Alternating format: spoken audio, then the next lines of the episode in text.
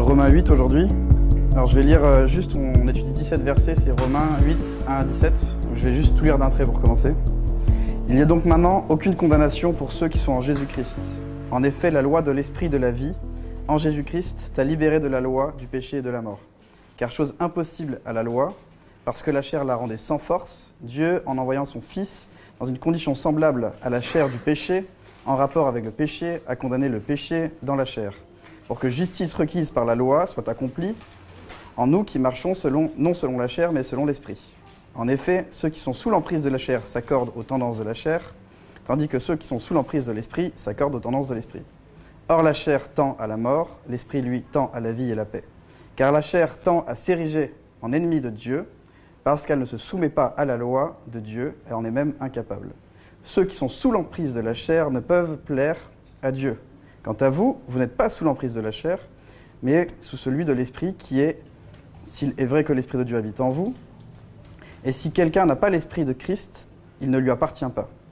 Or, si le Christ est en vous, le corps, il est vrai, est mort à cause du péché, mais l'esprit est vie à cause de la justice. Et si l'esprit de celui qui a réveillé Jésus d'entre les morts habite en vous, celui qui a réveillé le Christ d'entre les morts fera aussi vivre vos corps mortels par son esprit qui habite en vous. Ainsi donc, mes frères, nous ne sommes pas débiteurs envers la chair, mais euh, et donc pas pour vivre envers la chair. En effet, si vous vivez selon la chair, vous allez mourir. Mais si l'esprit, si par l'esprit vous faites mourir les agissements du corps, vous vivrez. Car tous ceux qui sont conduits par l'esprit de Dieu sont fils de Dieu. En effet, nous n'avons pas reçu un esprit d'esclavage qui ramène à la crainte, mais nous avons reçu un esprit d'adoption filiale par lequel nous crions Abba Père. L'esprit lui-même rend témoignage à notre, à notre esprit euh, que nous sommes enfants de Dieu. Or, si nous sommes enfants, nous sommes aussi héritiers, héritiers de Dieu et co-héritiers du Christ, s'il est vrai que nous souffrons avec lui pour être aussi glorifiés avec lui.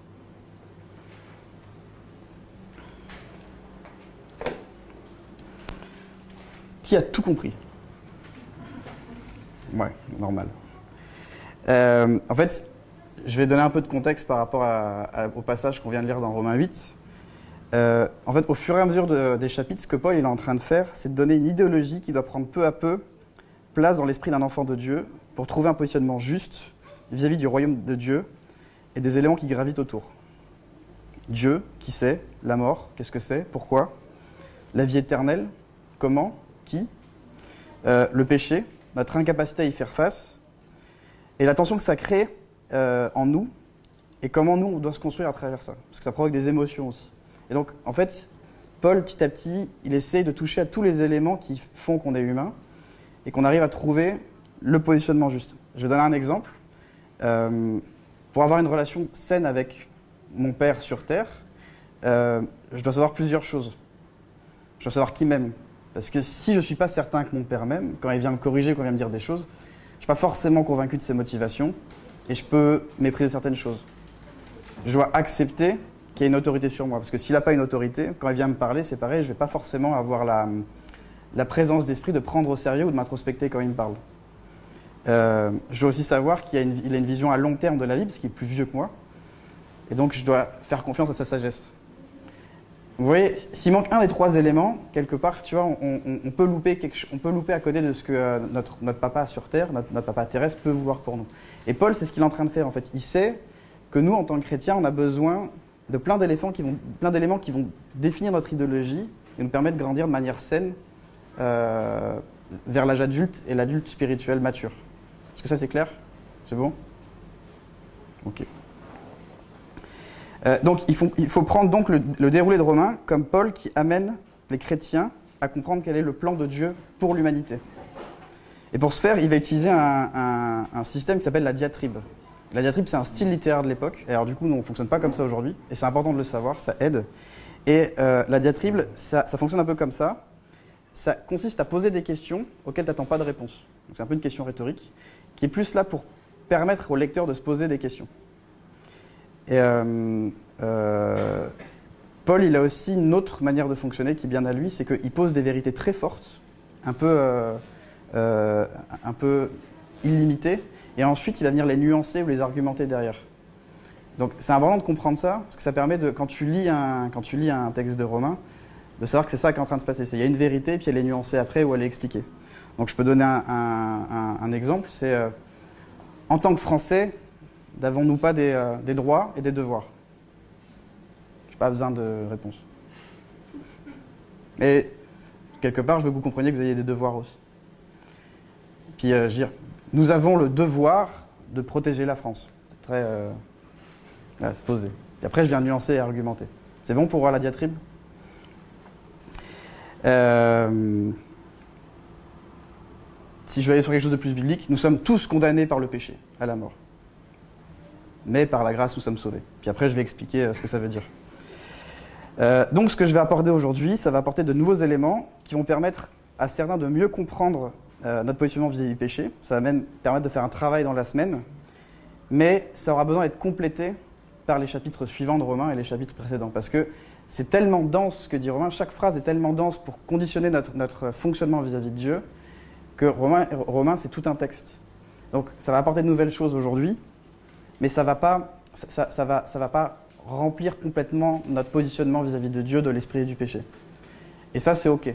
Ça va créer une tension de dire OK, je sais que je ne sais pas tout, mais j'ai un peu plus aujourd'hui. Parce que c'est comme avec notre Père terrestre, c'est une relation qui se construit au fur et à mesure. Donc on se concentre aujourd'hui sur ce que je vais dire, en sachant que ce n'est pas complet. C'est le seul moyen que j'ai d'aborder le passage parce qu'il dit tellement de choses et puis il y a tellement de trucs qui sont en dehors que. Donc, Romains 8, 1, 17. Euh, donc, si je reprends juste le premier verset.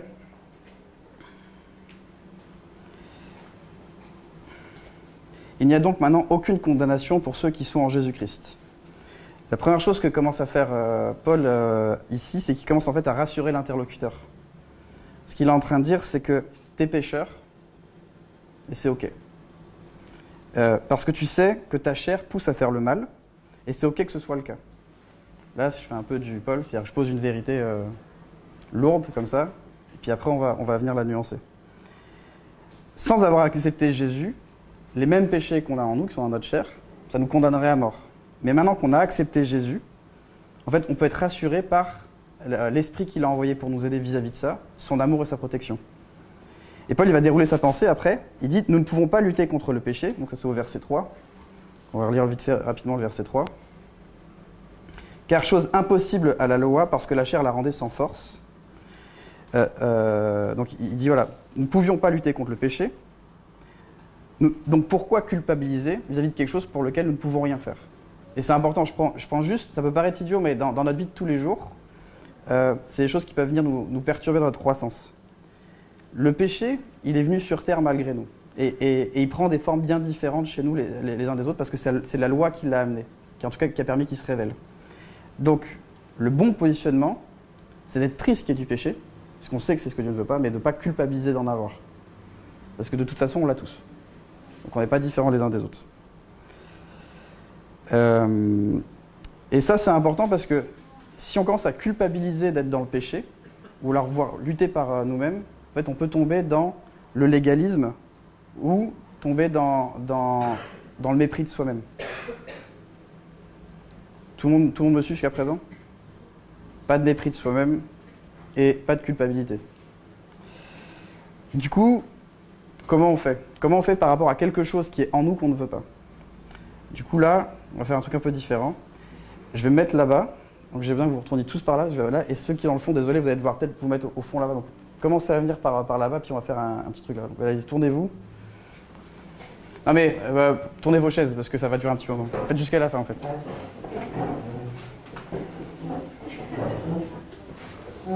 Ouais, ceux qui sont au fond, bah, venez ici, peut-être avec vos chaises, ce sera plus simple.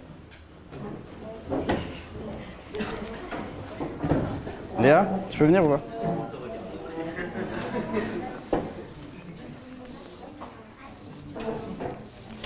Euh, alors j'ai besoin de trois gars costauds.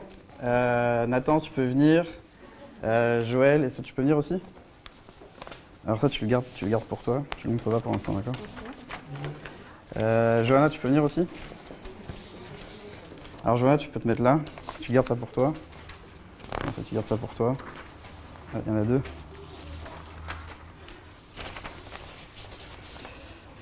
Tu peux garder ça et tu peux garder ça. Alors, j'ai besoin que toi, tu ailles là-bas. Donc, euh, ce qu'on va faire, c'est qu'on va utiliser un style de lecture qui est peut-être auquel on est plus adapté pour comprendre le texte.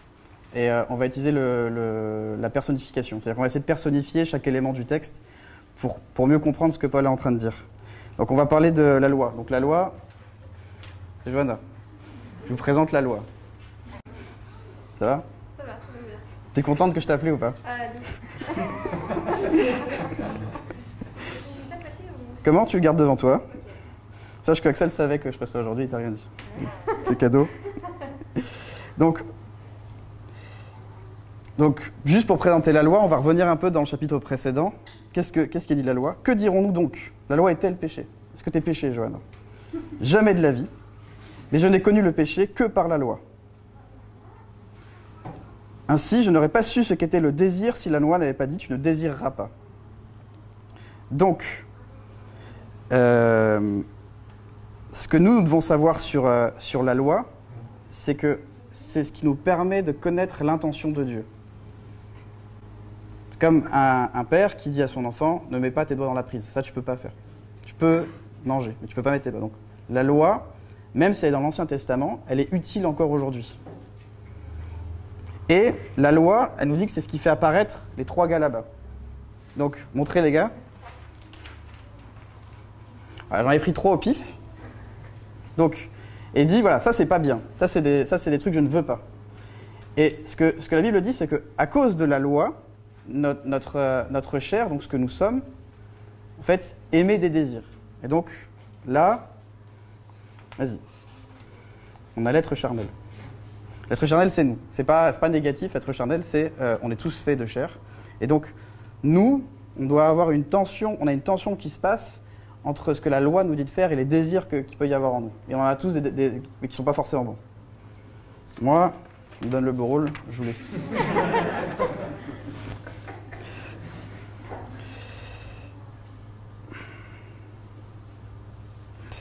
Maintenant, alors pour parler de l'esprit, qu'est-ce que, dit le passage sur, euh, sur, euh, sur l'esprit? Donc euh, le passage il dit que l'esprit, ça a été envoyé par Dieu pour vaincre la chair. Donc si on revient sur, sur Romains 8, donc, Romains 8, on va reprendre les passages qui sont dits. Romains 8, verset 9. Euh, vous n'êtes pas sous l'empire de la chair, mais si vous êtes, vous êtes sous celui de l'esprit, s'il est vrai que l'esprit habite en vous. Donc première chose qu'on sait sur l'esprit là, c'est que euh, moi, j'habite dedans. D'accord? L'esprit, il habite en nous.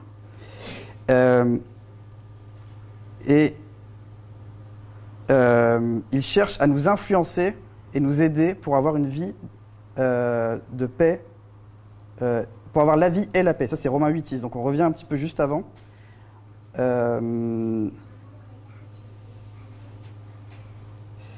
Or, la chair tend à la mort, l'esprit, lui, tend à la vie et la paix. Donc, l'esprit vient en nous, et l'esprit tend à la paix et à la vie. Et vous vous, souvenez quand j'ai dit tout à l'heure qu'il aime bien dire des choses et puis les argumente après? En fait, il anticipe des questions que pourrait se poser le lecteur. Donc, il a dit voilà, l'esprit c'est ça, il habite en nous, étant à la paix et, euh, et à la vie. Et en fait, plus loin, tout à la fin du texte, il est dit que, en fait, nous, à cause du péché, notre corps, il doit mourir. Parce que c'est la justice mais que si on vit par l'esprit, Dieu va ressusciter nos corps. Donc il parle de la vie éternelle. Donc, qu'est-ce qu'il anticipe Paul? Il dit, mais c'est quoi la vie et la paix? En fait, c'est la, on parle de vie et de paix éternelle. Donc l'esprit, en fait, tout ce qu'il a essayé de faire en nous, c'est pas juste pour nous casser les pieds, c'est pour dire il y a des choses qui sont, il y a des choses que la loi dit qui sont pas bonnes, et je vais t'aider, à en débarrasser parce que tu es appelé à une vie éternelle. C'est ça que le- dit le texte. Maintenant, on va présenter le péché. Le meurtre. C'est un peu le plus grave ici. Peut-être le moins, celui qui va moins poser le problème dans notre société parce qu'on on a, on a, une loi et un, service d'ordre qui est, euh, mieux établi dans, dans, les décennies passées. Mais le meurtre, il peut être justifié. J'ai subi un drame dans ma famille. euh, Il y a des gens qui en veulent à ma mort. Euh, euh, parce que ma survie est en jeu, le meurtre peut devenir une solution. C'est-à-dire que le péché, c'est un désir qui vient de nous pour protéger la chair. La jalousie. Je peux. Et alors, je fais la différence entre la jalousie et l'envie. C'est clair pour tout le monde, la jalousie et l'envie? Ok. L'envie, il n'y a pas forcément d'affect. C'est-à-dire que. euh, euh, Qu'est-ce que je pourrais prendre comme exemple Euh, Voilà. Déborah, Déborah a des chaussures et elles me font envie. Donc je, mais je connais ma part de responsabilité. Peu importe comment elle les a eues. je, je sais que je dois travailler pour les acheter et que bah, bah, c'est sain d'avoir, que ça me donne envie. Et j'ai ma part à faire pour les avoir. Et donc dans la vie de tous les jours, je sais pas, moi, euh, le couple de quelqu'un peut me faire envie, et c'est normal, parce que je vois qu'il y a des choses qui vivent que je ne vis pas, et j'ai ma part à faire. La jalousie, c'est autre chose. C'est que, en fait, je vais me concentrer sur l'injustice que j'ai pu avoir vécue, ou euh, sur les circonstances qui font que je pense que c'est pas juste que l'autre personne ait ce que j'ai pas. Et on l'a tous. La jalousie, il n'y a personne qui coupe, on, y a tous parce que la, terre n'est la terre, l'endroit sur lequel on vit aujourd'hui, n'est pas égal. On ne vit pas dans les mêmes familles, on, on- on ne- n'est pas dans les mêmes familles, dans les mêmes situations, donc la, situation de jalousie, elle peut arriver. C'est pas grave. Ce que je veux dire, le fait qu'on a envie de meurtre, le fait qu'on a envie de jalousie, c'est pas grave, c'est notre chair qui le fait surgir. Ce qui, la Bible nous dit juste que la loi dit que c'est pas bon. Donc je dois commencer à, me poser des questions vis-à-vis de ça. Donc, jalousie, envie, c'est bon pour c'est clair pour tout le monde? Donc, qu'est-ce que dit le péché? Il apparaît à cause de la loi il est produit par notre chair. C'est ce qu'on disait tout à l'heure sur euh, Romains 7, verset 9. C'est-à-dire parce que la loi existe, notre chair va produire des désirs qu'on appelle péchés qui sont à l'encontre de ce que Dieu voudrait. Et c'est important parce que euh, si on n'avait pas la loi, on n'aurait pas besoin de l'esprit. Parce que la loi, ça nous permet de savoir ce que Dieu tolère et ce que Dieu ne tolère pas. Ce que Dieu veut ou ce que Dieu ne veut pas. Si- S'il n'y a pas la loi, il n'y a pas sujet d'être chrétien. Donc si on n'a pas Johanna, moi, ça sert à rien que j'existe. S'il n'y a pas Johanna, eux, ils n'existent pas non plus. Euh, donc, et là c'est important parce que quelquefois, nous, en tant que bons chrétiens gentils, on aime bien rajouter d'autres trucs qui ne sont pas dans la loi. Des trucs en plus. Et euh, c'est ça que Romain, quelquefois, euh, c'est ça que Paul, quelquefois, essaie d'attaquer, c'est que, en fait, on ne vit pas sous la grâce, on va se rajouter des lois en plus pour, pour être des bons chrétiens. La loi, tout est dit sur ce que Dieu veut, ce que Dieu ne veut pas. Et en plus, c'est pas parce qu'on sait que c'est bon, qu'on sait que c'est pas bon, qu'on est capable de lutter contre. Et c'est- important aussi, la loi, elle, existe pour une chose, elle nous, elle nous informe pas non seulement sur ce que Dieu n'aime pas. Elle nous demande de haïr ce que Dieu n'aime pas. Parce que même si je ne peux pas lutter contre, je dois avoir au moins le positionnement de me dire, ok, c'est pas bon. Si Dieu ne veut pas, c'est pas bon. Parce que sinon, ça sert à rien. Si je ne prends pas la position de ne pas aimer quelque chose, pourquoi j'irais demander de l'aide? Je prends un exemple. Le tabac peut tuer. Si je ne hais pas le tabac, pourquoi j'irais demander de l'aide? Euh, euh, euh, Rouler à haute vitesse sous alcool, je dois haïr ça. Si je le tolère, j'aurais pas la présence d'esprit de me dire peut-être peut-être que j'ai besoin d'aide. Donc nous devons examiner la Bible pour pouvoir entrer dans une attitude de haine vis-à-vis de ce que Dieu rejette. Notre être charnel, ici présent, il est livré au péché, donc il est condamné à mort. Là, quand on dit condamné à mort, c'est la mort naturelle, c'est-à-dire que notre mort doit mourir parce que le péché est en train de le tuer. Et c'est justice envers le péché, c'est ce que disait Romain 18, tout- euh, c'est dit Romains 18, 10, verset 8. Mais si nous nous décidons de vivre par l'esprit, on l'a dit tout à l'heure, l'esprit nous amène à la résurrection. Donc, maintenant qu'on a reposé, on va reprendre le texte et on va jouer la scénette.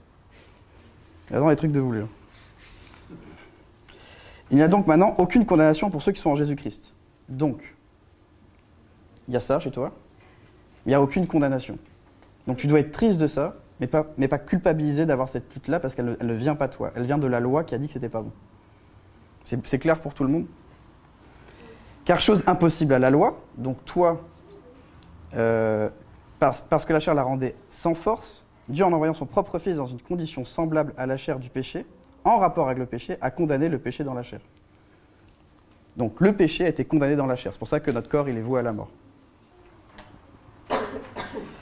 Euh, pour que justice, requise par la loi, soit accomplie en nous, nous qui marchons non seulement la chair, mais selon l'esprit.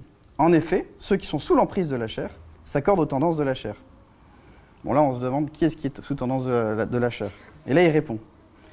Euh, tandis que ceux qui sont sous l'emprise de l'esprit s'accordent aux tendances de l'esprit. Or, la chair tend à la mort, l'esprit, lui, tend à la vie et à la paix. Car la chair tend à s'ériger en ennemi de Dieu, parce qu'elle ne se soumet pas à la loi de Dieu, elle en est même incapable. Ceux qui sont sous l'emprise de la chair ne peuvent plaire à Dieu. Quant à vous, vous n'êtes pas sous l'emprise de la chair, mais sous celui de l'esprit, s'il est vrai que, s'il est vrai que l'esprit de Dieu habite en vous. Et si quelqu'un n'a pas l'esprit de Christ, il ne lui appartient pas. Là, il est juste en train de dire, à partir du moment où vous êtes devenu chrétien, vous êtes baptisé, vous avez donné autorité à Dieu pour envoyer l'esprit en vous et l'esprit fait un travail. Ça répond pas à tout. Parce que là, on pourrait se poser plein de questions. On dit, mais attends, moi j'ai encore des tendances de la chair. Donc est-ce que, l'esprit habite en moi? Et donc là, il vient répondre. Et si, et si l'esprit de celui qui a réveillé Jésus d'entre les morts habite en vous, celui qui a réveillé Christ d'entre les morts fera aussi vivre vos corps mortels par son esprit qui habite en vous. Ainsi donc, mes frères, nous sommes donc bien débiteurs, mais non pas envers la chair, pas pour vivre selon la chair.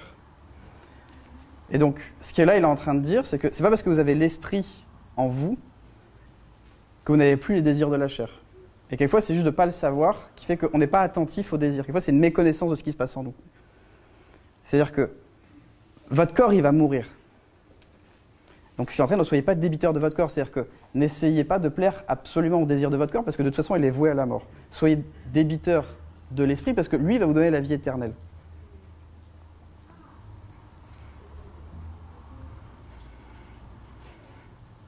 Et là, on se dit, mais comment fonctionne l'esprit? Et c'est là où je vous disais qu'il y a des choses qui doivent s'équilibrer dans la Bible. Et je vais vous lire deux versets qui peuvent vous donner un, exemple, qui ne sont pas dans le texte, mais qui peuvent nous aider à comprendre comment fonctionne l'esprit. Jean 14, 26. Mais le défenseur, l'Esprit Saint que le Père enverra en mon nom, vous enseignera toutes choses et vous rappellera tout ce que je vous ai dit. Donc ça veut dire que face au péché, normalement, on a un esprit qui travaille en nous, qui nous rappelle ce que Dieu nous a enseigné et qui nous, qui- nous rappelle ce que Dieu aime ou pas et nous aide aussi à lutter contre le péché. Matthieu 36, 41. Veillez et priez afin que vous ne tombiez pas dans la tentation. L'esprit est bien disposé, mais la chair est faible. Donc là, on va faire un truc. Euh, Vas-y, viens ici. Viens ici. Ça, t'en veux pas. D'accord? Essaye de bouger Nathan et toi, Nathan, essaie de résister.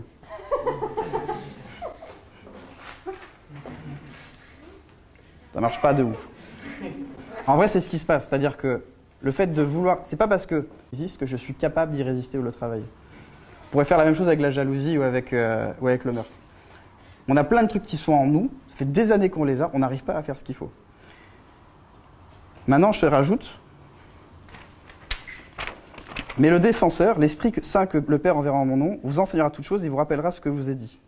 Veillez et priez afin que vous ne tombiez pas dans la tentation. L'esprit est bien disposé, mais la chair est faible. Pour te battre contre Nathan, tu dois faire quoi? Vas-y, Nathan, reviens. ça Vas-y. Vas-y, on y va à deux maintenant. Vas-y, on y va à deux.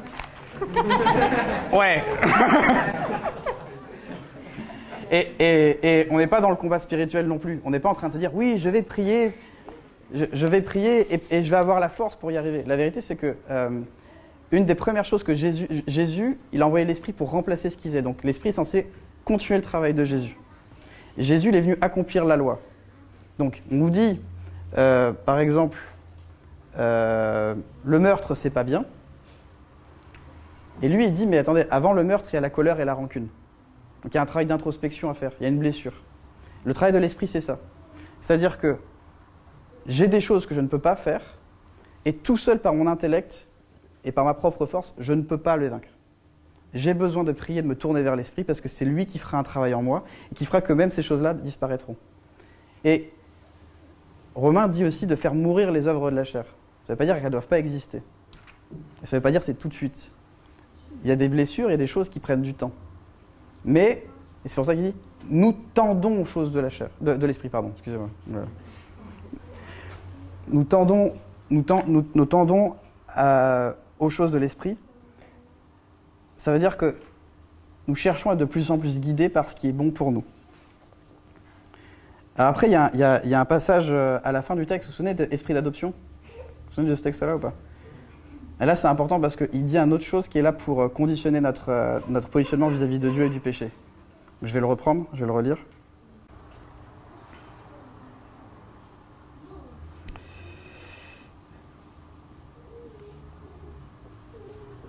Alors, en effet, nous n'avons pas reçu un esprit d'esclavage qui amène à la crainte, mais nous avons reçu un esprit d'adoption filiale par lequel nous crions Abba Père. Ce qu'il est en train de dire, c'est que nous avons un esprit d'adoption et non de condamnation. C'est important parce qu'on peut, très vite avoir l'esprit de condamnation qui revient. Je vais donner un exemple. Admettons que moi, mon papa à moi, il a une belle entreprise. Et il me dit, bah, là actuellement, tu n'es pas en capacité de la gérer. Je voudrais que tu fasses des études parce qu'on va passer à un autre niveau. Et j'aimerais que tu fasses des études pour pouvoir reprendre la boîte un jour. Je vais faire des études avec l'espoir de pouvoir reprendre l'entreprise de mon père. C'est différent de Je vais faire des entreprises parce que j'ai peur de ne pas avoir un boulot. Vous voyez la mentalité? Le chemin est le même, hein. c'est juste qu'il y en a un qu'on vit très mal et l'autre qu'on vit beaucoup mieux. L'esprit de condamnation, ça nous rend craintifs, lisses, désagréables et même ennuyeux. Parce que ça nous pousse, en fait, à venir enlever ce que Dieu a donné le plus précieux en nous, c'est notre liberté. On ne se fait pas confiance.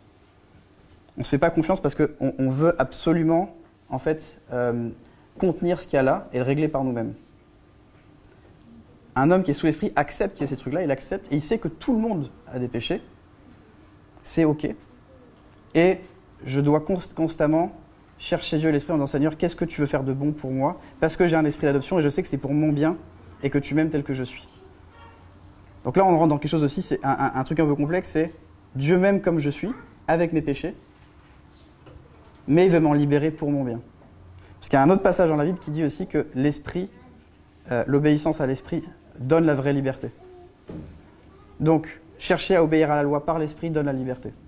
Et si on réfléchit, on peut prendre des exemples, assez, assez bêtes, hein, mais euh, ma dépendance à l'alcool. Ah, je suis libre de boire ce que je veux.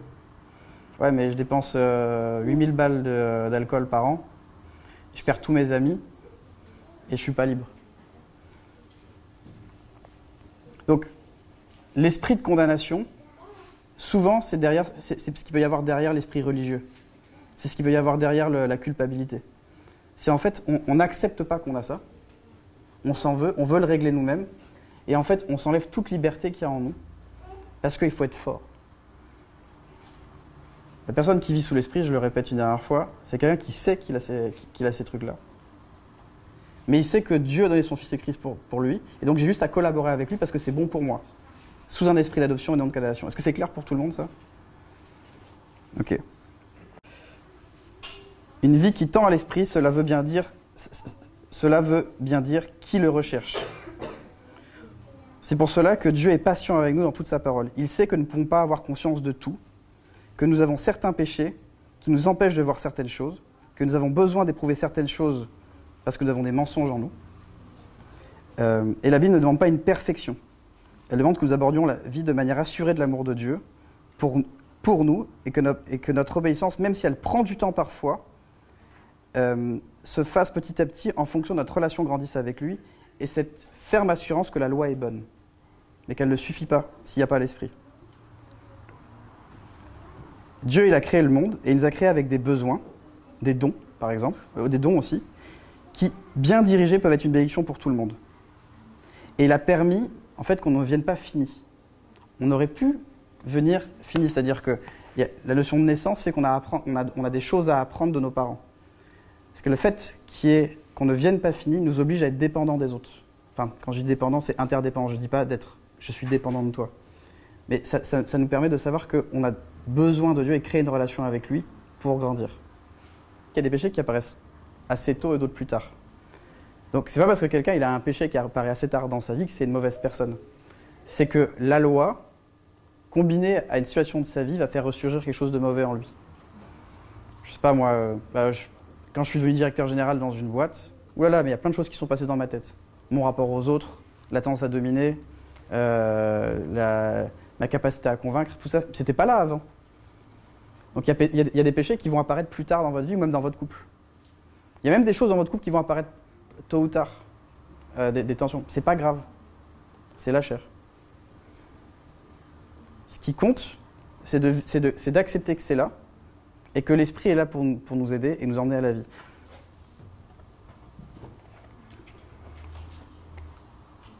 Je finis le texte. Or, si nous sommes enfants, nous sommes aussi héritiers, héritiers de Dieu et co-héritiers du Christ, s'il est vrai que nous souffrons avec lui, pour être aussi glorifiés avec lui. Paul n'est pas en train de dire va, on va, on souffrir avec Christ comme être crucifié à la croix. Parce qu'on l'aurait vu euh, dans le passé. C'est juste que faire mourir la chair, ça donne des souffrances, il en a conscience. Et lui, en train d'expliquer que, par exemple, quand j'ai de la jalousie ou une envie de meurtre, il y a une vraie souffrance derrière. Et renoncer à, sa propre justice, c'est une souffrance. Parce qu'en fait, quelque part, tu es en train de faire taire ton ego. Et ce que juste Paul est en train de dire, c'est si nous souffrons maintenant, c'est rien par rapport aux choses qui tendent à venir. Ce qu'il est en train de créer, c'est de l'espoir. C'est-à-dire que le paradis la vie éternelle, la résurrection des corps, c'est beaucoup plus concret quelquefois qu'on veut le voir. Parce que aujourd'hui dans notre société, on n'a plus le même rapport à la mort qu'on avait avant. Avant, la mort faisait partie de la société, on le voyait partout. Maintenant, c'est assez aseptisé. Donc c'était peut-être beaucoup plus simple de s'emparer d'un verset comme ça. Mais ce que Paul est en train de dire, c'est que c'est pas lointain la mort, et le paradis, c'est pas si lointain que ça. La vie éternelle, on est tous correctifs, c'est ce qui fait une famille, et on doit se concentrer là-dessus pour le faire par esprit d'adoption, faire mourir la chair par. On a fini euh, Romains 8, euh, 1 à 17.